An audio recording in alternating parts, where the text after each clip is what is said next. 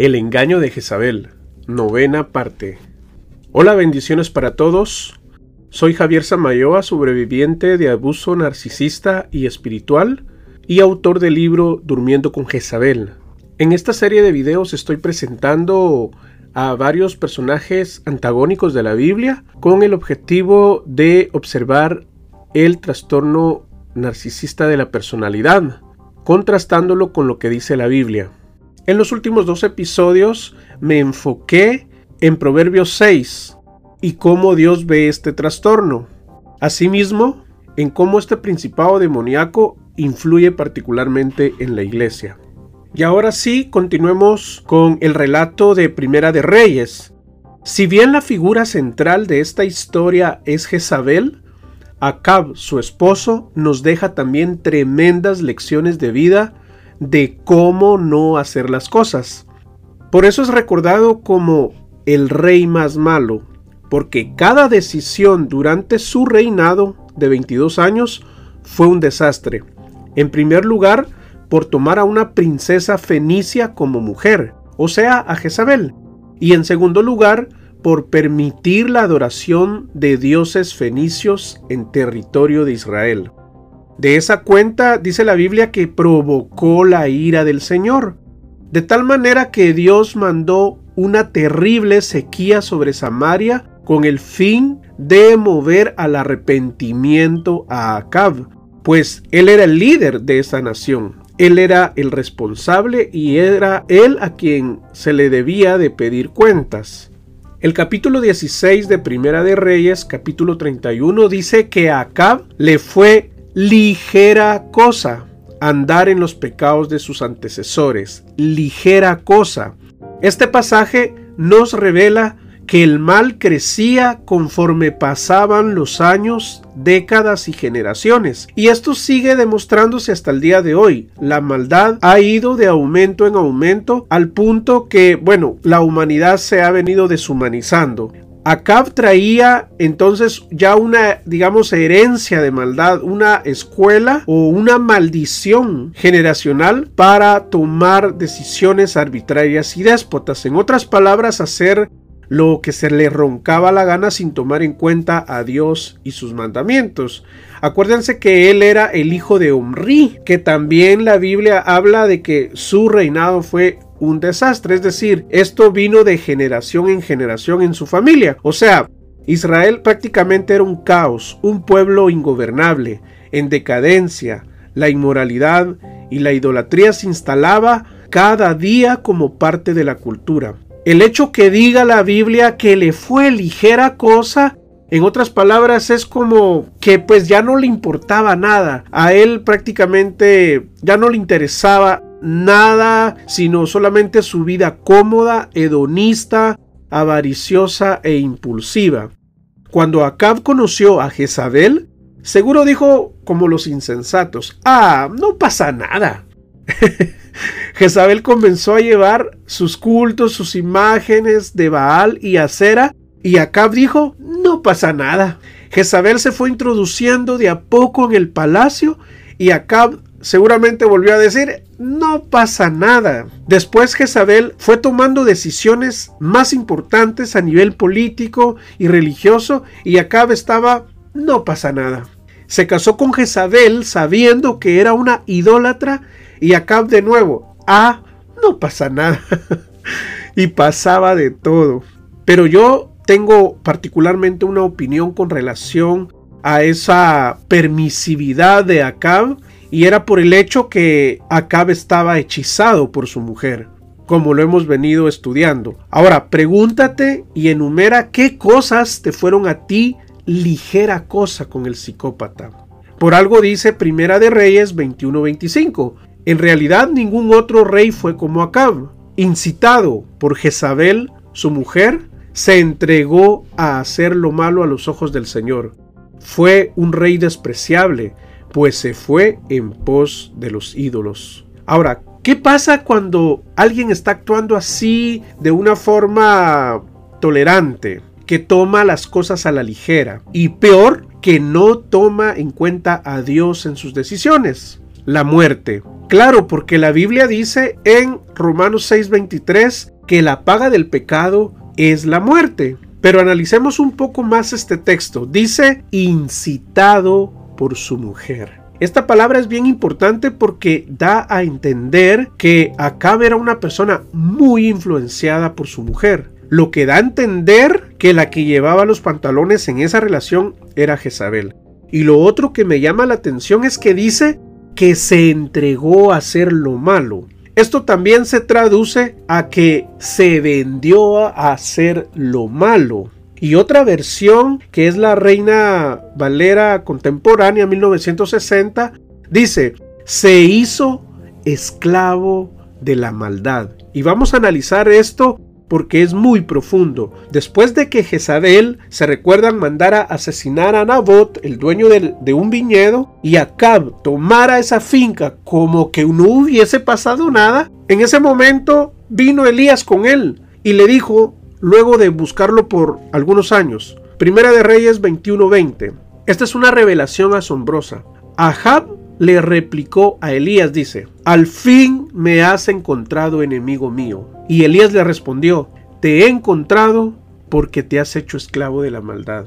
Luego el Señor le profetizó, escucha bien esta palabra, voy a castigarte, voy a castigarte Voy a barrer hasta el último varón de tu palacio, sea libre o esclavo, como si fueran polvo, o sea, a todos sus hijos y descendientes, porque te has rebelado contra mí y has hecho pecar a mi pueblo para provocar mi enojo. Esta escena, si se recuerdan, es muy parecida a aquella cuando Samuel confrontó a Saúl severamente. En ambos momentos de la historia, se libraba una guerra espiritual entre Dios y las fuerzas de la oscuridad. Y les voy a explicar por qué. Detrás de toda esa anarquía social, política y religiosa que imperaba sobre Israel, más la hambruna que azotaba, había un responsable directo. Y no era Acab precisamente. Era nada más y nada menos que el mismísimo diablo. Sí, Lucifer, Satanás, era el que se deleitaba cual psicópata estropeando los planos de Dios, usando a Jezabel, su mujer, como influencia demoníaca en todo el territorio y particularmente sobre la vida de este rey incauto. No estoy justificando a Acab, pero hasta cierto punto, desde mi opinión personal, Acab era un hombre inocente, una víctima de Jezabel, de una psicópata narcisista al servicio del diablo. Acá en esta historia representa al esposo mártir o la víctima de abuso narcisista. Y esto lo estoy diciendo porque yo creo y puedo estar equivocado de que todo este conocimiento está siendo revelado hasta este tiempo. Y esto lo está respaldando mucha gente alrededor del mundo. Cuando a mí se me fue dando todo este conocimiento, empecé a ver esta historia en particular de una forma diferente. Ok, sigamos. Acab, como ya vimos, era un hombre flojo, débil, sin carácter, vivía en pecado y como todo pecador, tomó una mala decisión al hacer aquella alianza política con un pueblo pagano, a lo mejor bien intencionada para el bien de Israel, pero no midió las consecuencias naturales y espirituales que todo esto conllevaba. Además de casarse con una mujer extranjera, una prostituta, idólatra y hechicera. Todos estamos anuentes a tomar malas decisiones de la vida y lo que le ocurrió a le ha ocurrido a, a cualquiera. De hecho, la Biblia es un reflejo de la humanidad caída. La Biblia es un espejo de cómo es el ser humano prácticamente. Yo estoy viendo acá a un Acab humano de carne y hueso. Bueno, de hecho, esto es exactamente lo que nos ocurrió a todos los que hemos caído en las garras, ya sea de una mujer Jezabel o de un hombre Jezabel. O sea, en las manos de un psicópata, como yo lo he venido diciendo. Sin duda, todos los que decidimos unir nuestra vida con estos personajes, tuvimos al principio la idea de formar un hogar y tener una familia, de amar y ser amados, pero sinceramente no sabíamos que estábamos entregándole el alma al diablo. Fuimos engañados, por lo tanto también somos inocentes, pues el psicópata y la psicópata llegaron a nuestra vida con una agenda de maldad encubierta bajo el brazo, con una máscara de un hombre o pues de una mujer encantadora. Pero sí somos responsables de nuestro pecado. Lo vuelvo a repetir, pero sí somos responsables de nuestro pecado. Acá era inocente, también desde mi punto de vista, porque no estaba lidiando contra una mujer, estaba lidiando contra el príncipe y Dios de este mundo, o sea, con Satanás, dice Juan 12:31, quien es la mayor influencia sobre los ideales, opiniones, metas, esperanzas y puntos de vista de la mayoría de las personas. Los pensamientos, ideas, especulaciones y falsas religiones del mundo están bajo su control y han surgido de sus mentiras y engaños. Acab también fue seducido y engañado por su mujer, como había sido también engañado Sansón por Dalila, aquella mujer filistea. Por cierto, si usted no ha escuchado este tema, lo invito a que, a que conozca esta historia. Aquí en mi canal está eh, la historia de, Sansón y Dalila. Bueno, Acab como buen político por el bien de Israel, entre comillas, por el bien de Israel, se la rifó, digamos, y estaba en su derecho de extender su poder y dominio. La avaricia pudo haber sido también un factor que lo hizo perder el norte. Si esto fuese cierto, entonces también fue engañado y seducido por los deseos de su corazón y en esta condición espiritual cayó derechito en los brazos de Jezabel. Recuerden que para ese entonces aún no se contaba con todo el conocimiento espiritual que nosotros ahora disponemos con relación a este principado demoníaco. Por eso tenemos que entender que nuestra lucha aquí en la tierra es espiritual, no es contra gente de carne y hueso, o sea, no es con humanos, sino contra huestes espirituales de maldad, dice Efesios 6:12. El narcisista o la narcisista son marionetas de Jezabel y del diablo. Por lo tanto, a los que son creyentes hay que echar mano de toda la armadura de Dios para resistir hasta el fin y permanecer firmes porque así nos exhorta el Señor en su palabra. El diablo es tu verdadero enemigo, no el psicópata, no la psicópata. Ellos solo son el instrumento para destruirte. Por eso es importante el contacto cero. Apártate de esa energía maligna, de esa influencia satánica en tu vida, porque vas a terminar mal. Un primer paso para comenzar a liberarte es matar la falsa esperanza. Sí, matar la falsa esperanza de volver a estar con ese sujeto o con esa mujer tóxica, porque las cosas no van a cambiar. Mata la esperanza de que van a dialogar o que van a hacer algunos acuerdos. No, esto no va a funcionar porque ellos no dialogan, no hacen acuerdos. Más bien te expones a ser engañado otra vez, a ser manipulado, a ser castigado. El diablo no dialoga. O díganme ustedes si el diablo dialoga. No, ¿verdad? Él viene y se entromete a nuestra vida y anda viendo, dice la Biblia, a quién devorar. El psicópata narcisista tiene una lucha férrea y permanente contigo y conmigo, así como el diablo la tiene con Dios desde hace siglos de siglos. Volviendo a la idea anterior, ¿qué significa cuando Elías le dijo a Acab, te has hecho esclavo de la maldad? Esto realmente es sorprendente. Significa pues que Acab se hizo prisionero de sus deseos carnales y de su mujer. O sea, Elías en algún momento de su vida se entregó literalmente al pecado y prácticamente a la idolatría. Este punto en particular tiene una conexión con lo que dice Apocalipsis 2.20 donde dice que Jezabel incitaba a los siervos de Dios a cometer pecados sexuales y a practicar la idolatría. Todo aquel que ha sido víctima de abuso narcisista se hizo esclavo de la maldad. ¿Quién es un esclavo? Bueno, es alguien que está atado, encadenado, alguien que está prisionero, vejado. Y bueno, una persona en ese estado es alguien obediente y sumisa a lo que le diga su amo. Ahora ustedes ya van entendiendo lo que ocurre a nivel espiritual en las relaciones tóxicas, donde prácticamente la víctima eh, se encuentra prácticamente como un esclavo ante el narcisista o ante la narcisista.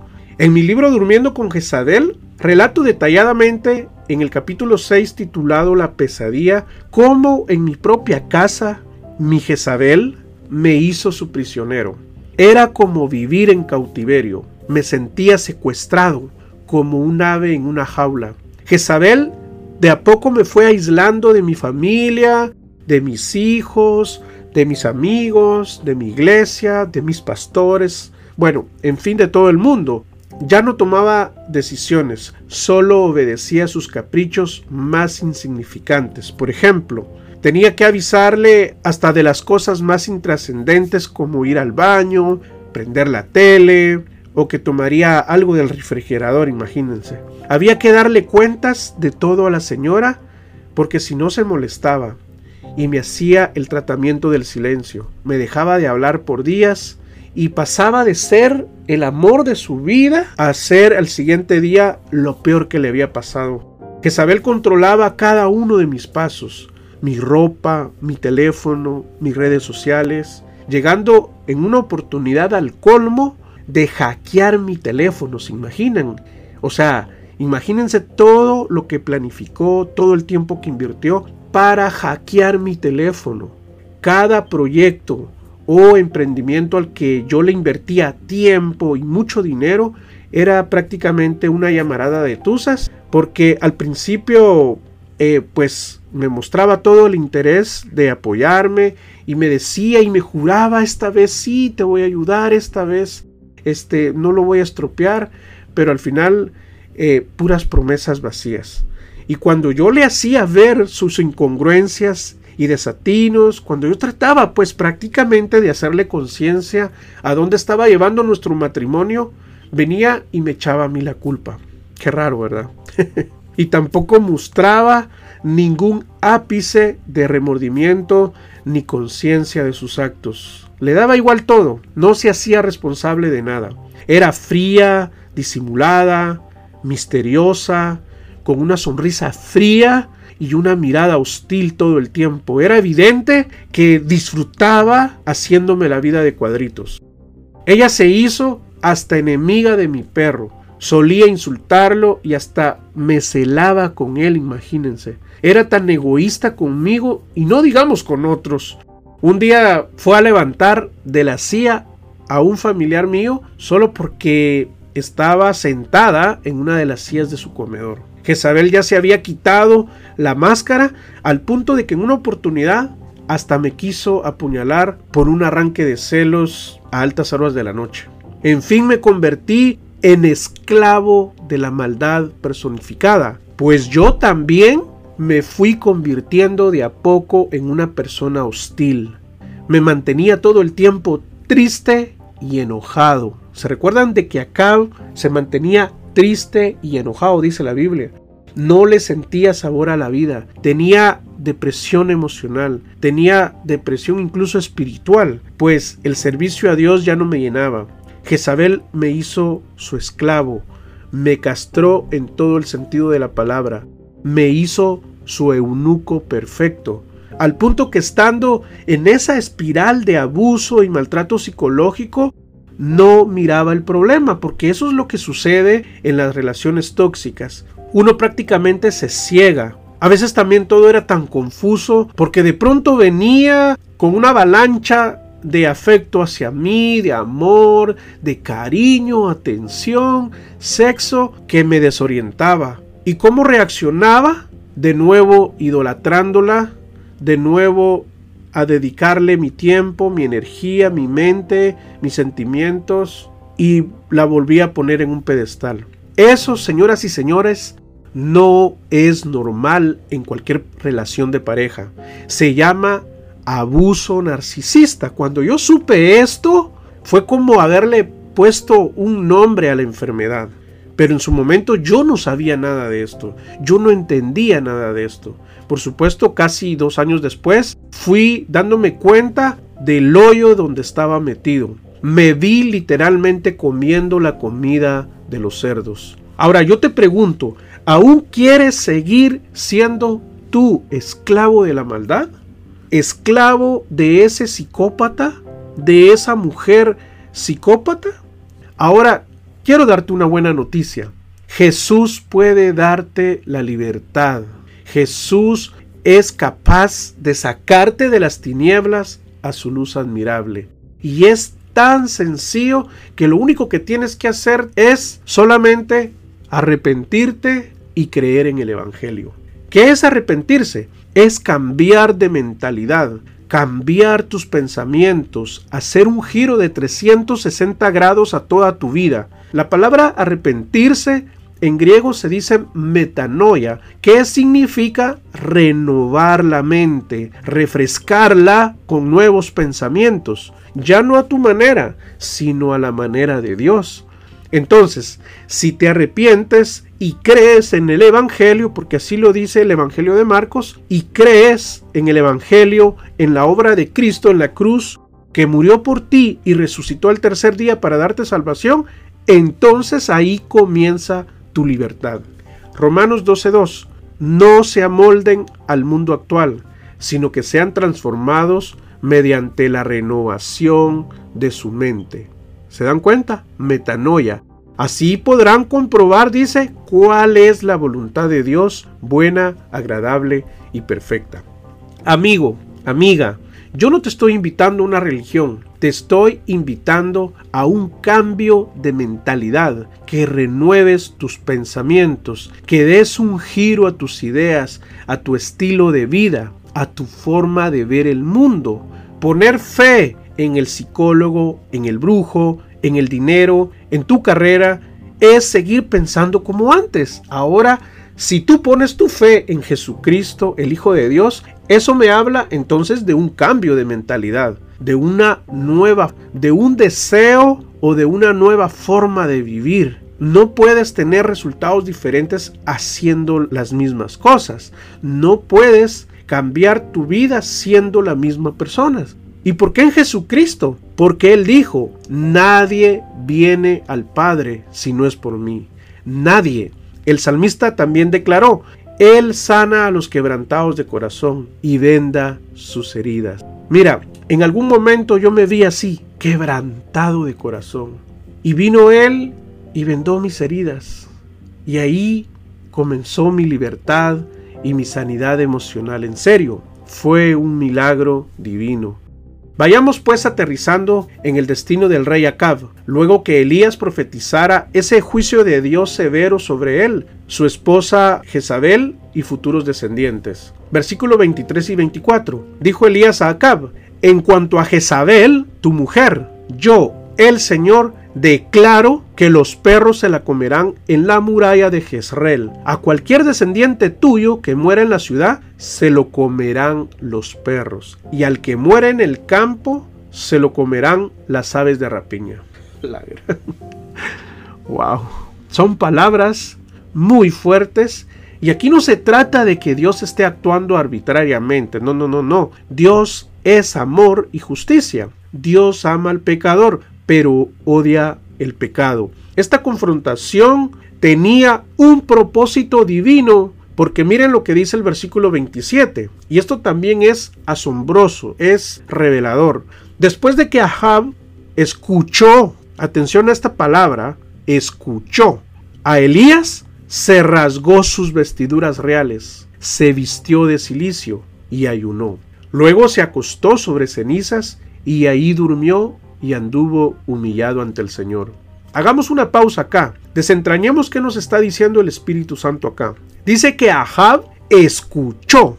Te pregunto ahorita, ¿estás escuchándome a mí o estás escuchando la voz de Dios en este mensaje? ¿Crees en Dios? ¿Tienes fe en este precioso evangelio? Ok, yo no sé quién eres, no sé en qué país te encuentras, no sé en qué momentos o situación estés atravesando, no sé cómo te sientas ahora mismo. Lo que sí estoy seguro es que cuando termines de escuchar este audio, tu vida ya no va a ser la misma. Eso sí, si estás escuchando, esa es la palabra clave, escuchar el llamado de Dios que está haciendo a tu vida en este momento.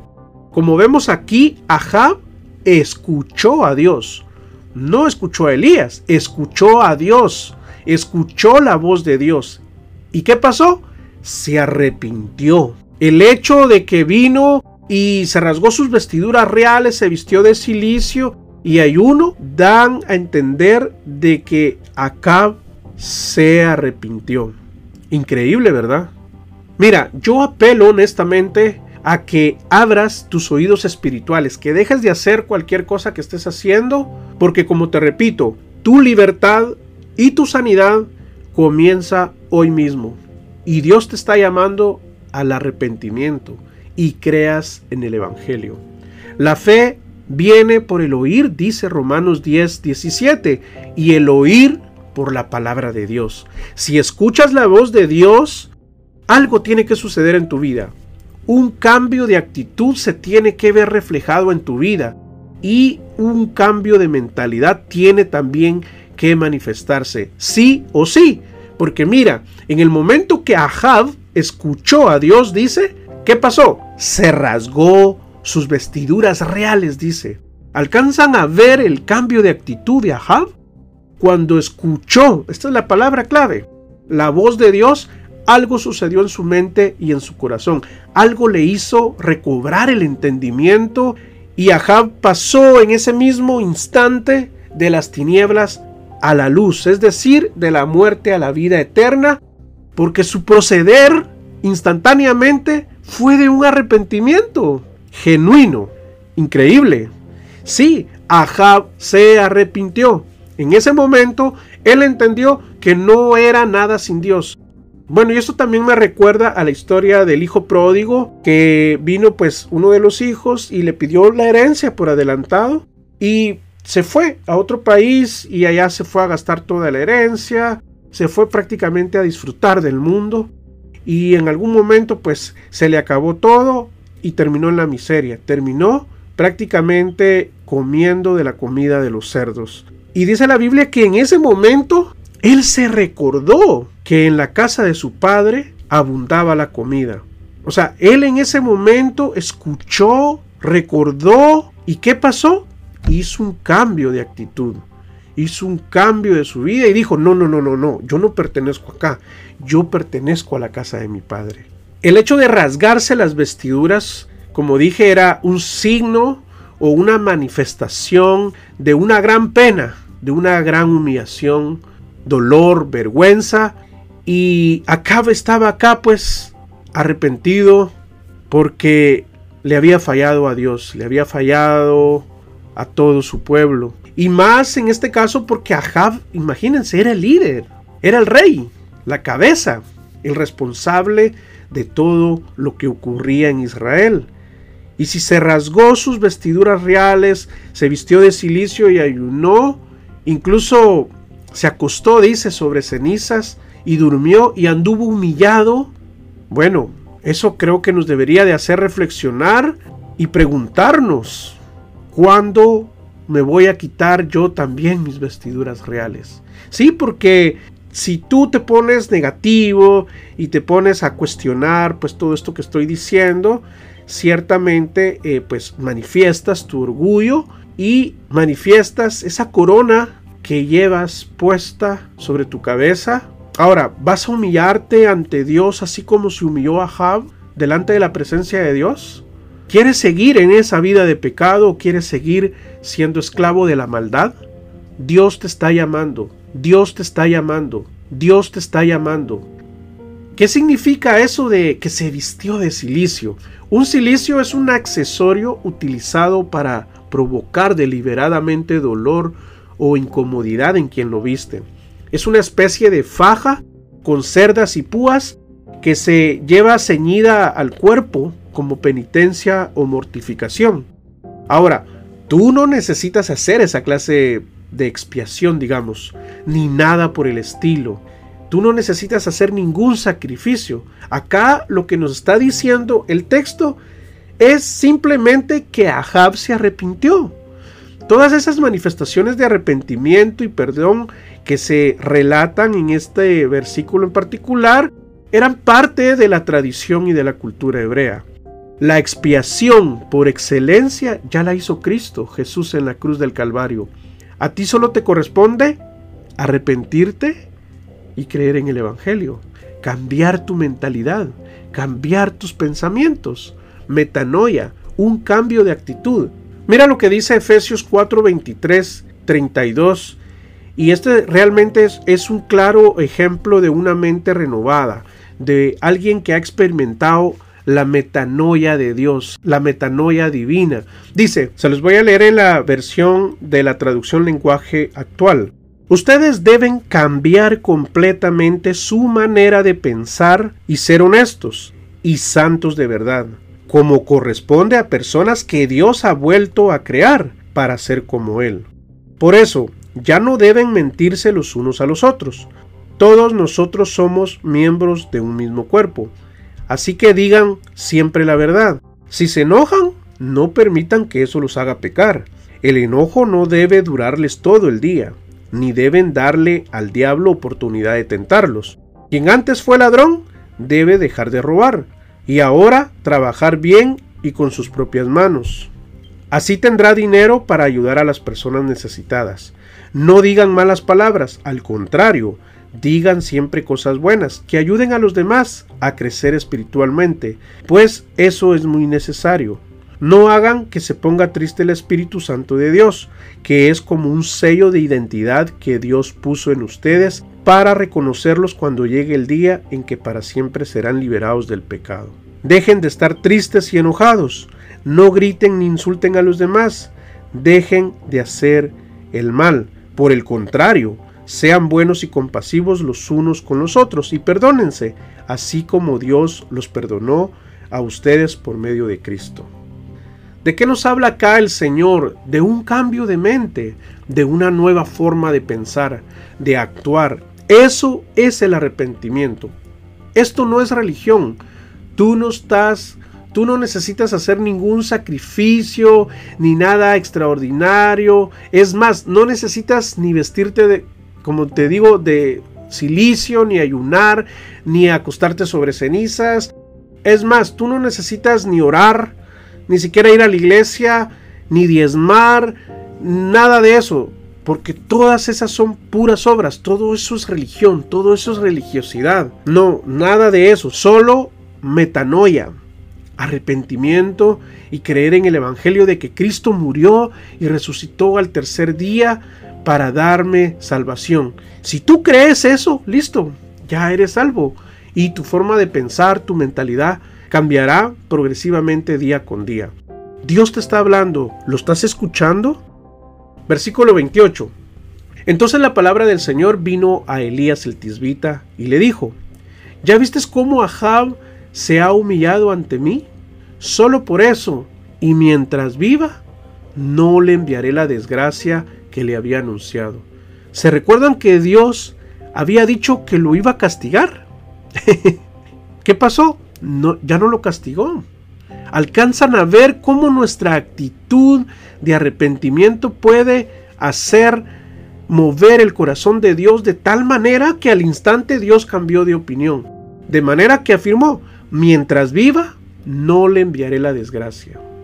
Pero dice, su hijo y sus descendientes sí la padecerán.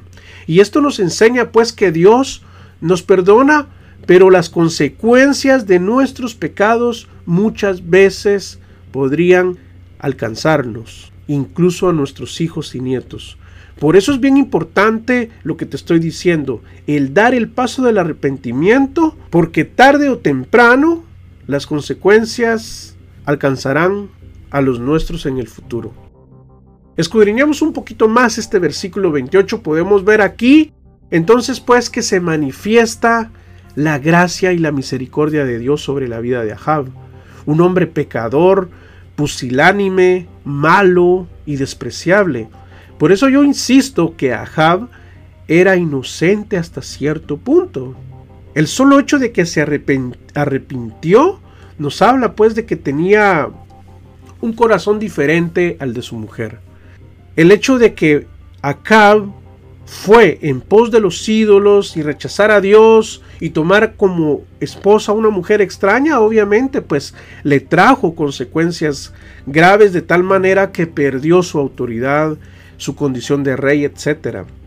Pero eso también le pasó a Sansón, a David, a, a Salomón, a Pedro. Bueno, grandes hombres de la fe le fallaron.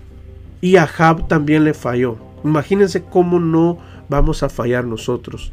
Repito, yo no estoy justificando a Ahab.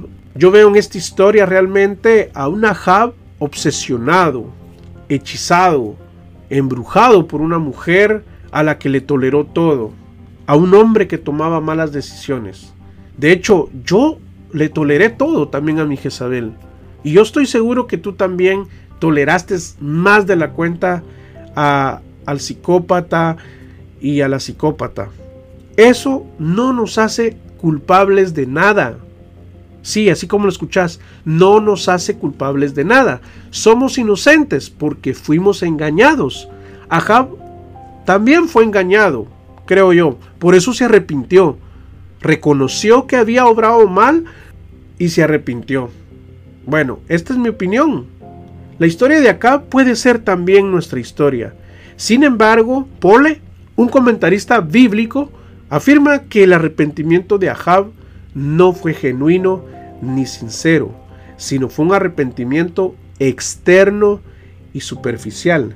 Y tiene razón, porque la Biblia no registra el menor indicio de algún fruto o señal de su verdadero arrepentimiento, como por ejemplo que hubiera devuelto la tierra que despojó a Nabot o reprobara a su infame mujer. Es más, en el siguiente capítulo, o sea, en el 22, Ahab ciertamente regresa a su vómito. Pero la Biblia no dice eso, la Biblia calla ahí. Ok, ese comentario me parece perfecto. Y yo creo que esas, esta opinión de este, de este comentarista nos pone una balanza a este mensaje. Y podemos entonces ver a un Ahab arrepentido o un Ahab que no se arrepintió. ¿Cuál quieres ser tú? El punto es este, que no se trata acá de quién tiene la razón, digamos a nivel teológico, eso es lo que menos nos debe de importar en este estudio. Eso dejémoselo a los teólogos, a los eruditos de la Biblia. El punto es este, o nos arrepentimos de verdad o seguimos como esclavos de Jezabel. Yo veo acá en esta historia a un Dios amoroso y perdonador. Pues si bien había un juicio divino sobre Acab y el resto de su familia, Acab vivió tres años más, dice la Biblia. Si Dios hubiese querido, ese mismo día le hubiese llegado su juicio. Al contrario, Dios honró la iniciativa de Acab, es decir, vio con buenos ojos el hecho de que se arrepintió. La reprensión de Elías, motivada en el Señor, lo movió al arrepentimiento y eso creo que al final es lo más importante. Fue lo mejor que le pudo haber pasado a Acab.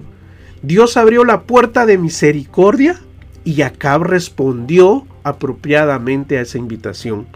El corazón arrepentido siempre se encuentra con el ojo misericordioso de Dios.